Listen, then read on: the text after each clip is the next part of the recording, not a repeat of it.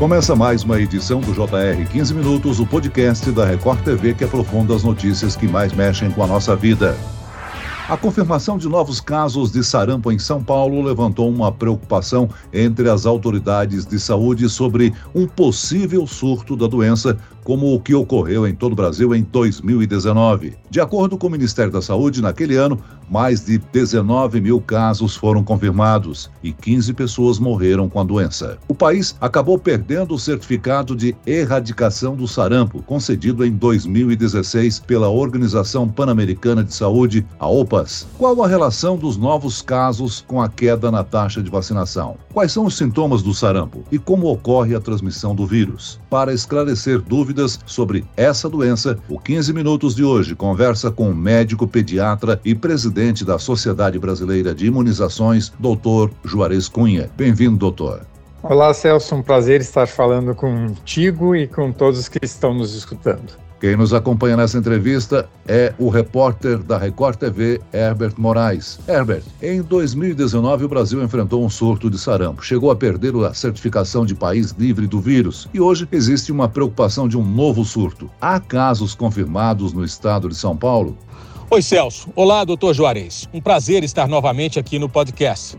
Exatamente. Em 2019, o Brasil perdeu a certificação de erradicação da doença e surto de casos voltaram a reaparecer com a confirmação de quase 20 mil casos de sarampo, segundo um boletim epidemiológico da Secretaria de Vigilância em Saúde.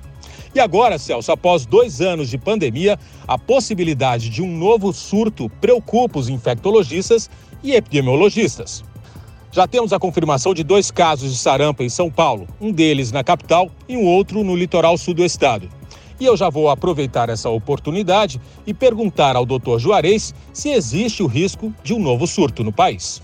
Com certeza, Herbert, é uma preocupação né, e é um alerta que já há algum tempo temos falado né, em todas as entrevistas que a gente tem participado e também nos eventos científicos. Como tu bem colocou, nós tínhamos o certificado de eliminação em 2016, certificado de eliminação do sarampo, não só no Brasil como nas Américas. Em 2018, retorna pela região norte do país, com mais ou menos 10 mil casos. 2019 se espalha por todo o país, com quase 20 20 mil casos e 24 ou 25 estados registraram casos de sarampo na época. Com a pandemia, esses números diminuíram. Então, de 2020 para cá, os números diminuíram, mas o surto continuava ativo.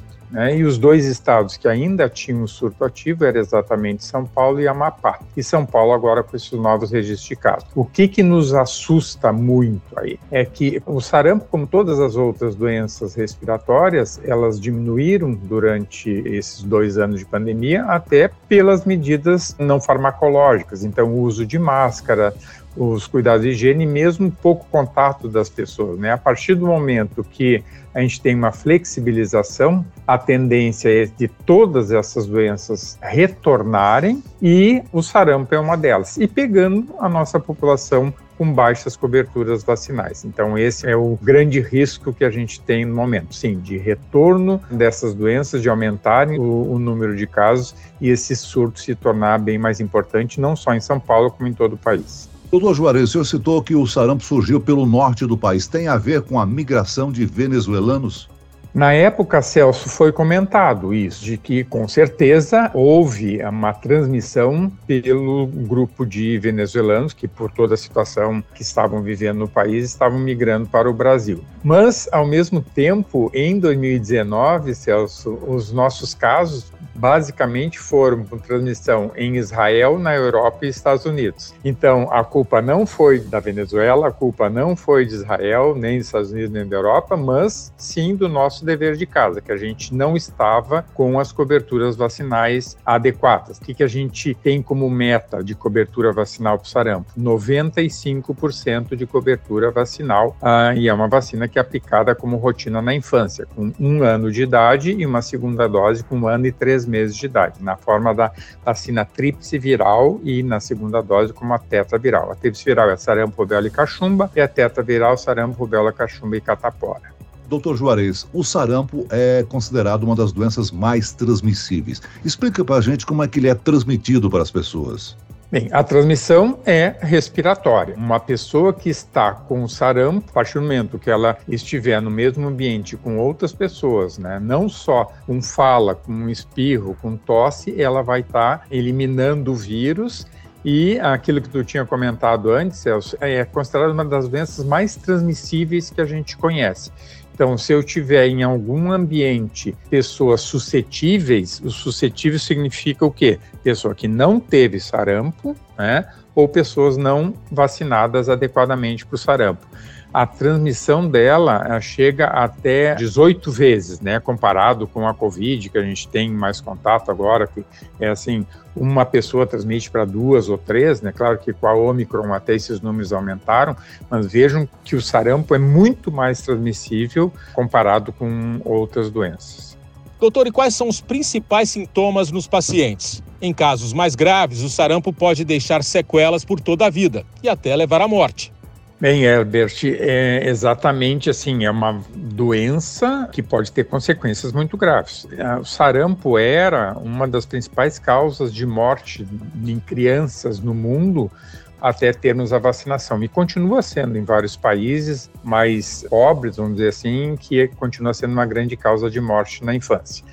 O sarampo tem como característica um quadro febril com acometimento de vias aéreas. Então, Quais são os sintomas? É febre, em geral, uma febre bastante elevada. Os sintomas respiratórios, então, com tosse, com conjuntivite, com coriza, né? São coisas que ficam muito nesse quadro. E tem uma característica que, em geral, em torno do terceiro, quarto dia de febre alta, diminui a febre e aparece um pintado no corpo que a gente chama de exantema, um vermelhidão em todo o corpo. E as complicações, em geral, são complicações mais que no decorrer decorrer da doença, mas relacionadas com o quadro respiratório. Então, é muito comum complicar com pneumonia, comum complicar com otite, com diarreia, né? E também com uh, complicações neurológicas, como encefalites e que podem ter consequências bastante graves, não só em termos de morte, mas também em termos de sequela.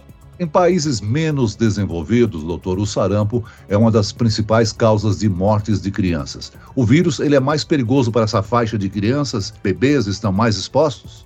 Sim, o sarampo sempre acometeu mais as crianças, a infância. Então são os mais vulneráveis. Por isso que a gente aplica as vacinas, né? E agora a gente tem essa campanha que está acontecendo aí do Ministério, que vai aplicar a vacina de forma indiscriminada em todas as crianças menores de 5 anos. E a gente inicia a vacinação quando tem uma situação de surto, uma situação de bloqueio, se vacina com a dose zero, que é entre seis meses e um ano de idade. Né? Ela é chamada dose zero porque ela não conta, né? Então, na campanha vai ter essa dose zero. Ela era limitada aos estados que ainda têm surto ativo, então São Paulo é um estado que continua tendo a dose zero, mas os outros estados que não estavam com surto ativo vão sim aplicar durante a campanha, né? Depois ela é aplicada então com um ano e um ano e três meses, mas é uma vacina, Celso, que está disponível em toda a nossa rede até os 59 anos de idade. Então, pessoas não vacinadas, elas têm essa possibilidade de se protegerem até os 59 anos de idade. Para profissionais de saúde, não tem limite de idade, eles devem se vacinar independente da idade. Doutor, o senhor já salientou que as complicações podem ser diferentes em cada fase da vida. As gestantes também estão correndo um risco maior? O sarampo pode acometer qualquer pessoa em qualquer idade. Então, Herbert, é importante a gente salientar isso. Por isso que a recomendação é de pessoas que não tenham a vacinação em dia se vacine. A gestação, ela até é um risco, sim, a gestante pode se contaminar, mas ela não tem uma característica tão importante como a rubéola, né? Que a rubéola, quando a gestante se contamina, tem possibilidade de acontecer a rubéola congênita, que também é outra doença eliminada no país. Veja como é interessante. Então, a gente tem uma vacina que é a sarampo, rubéola e cachumba, que é a tríplice viral, que é a que a gente aplica, e vejo que com essas vacinas a gente conseguiu eliminar o sarampo, mas que retorna, mas conseguimos também eliminar a rubéola congênita, que é um grande risco. Veja a importância e o valor das vacinas. Mas a, a vacina tríplice viral não pode ser aplicada em gestante, porque ela é uma vacina atenuada, então não se aplica a vacina nesse grupo, como também tem que ter mais cuidado em pessoas imunodeprimidas. Doutor, e como funciona o tratamento contra o sarampo? Esse é um dos grandes problemas, não tem um tratamento específico. Então, na, na realidade, o tratamento que a gente tem é de suporte, né? Porque tu não tem nenhuma medicação específica que trate o sarampo. Então, vão ser medidas de suporte e tratar para aqueles sintomas. É utilizado na infância, principalmente nos países menos desenvolvidos, a utilização de vitamina A, que quando tem um quadro de sarampo é recomendada a utilização. Então, mesmo aqui no Brasil, não sendo um país menos desenvolvido, nós estarmos em outro patamar, também é recomendada pelo Ministério da Saúde, pela Sociedade Científica científicas, como a Sociedade Brasileira de Pediatria, o uso de vitamina A em crianças que têm um diagnóstico de sarampo. Mas tratamento específico não tem. Bem, a gente já salientou aqui a importância na cobertura vacinal, né, que é um dos fatores para o impedimento do surgimento de novos casos. Vamos falar sobre a importância da vacinação contra o sarampo. Ressaltar isso para os nossos ouvintes, né, doutor?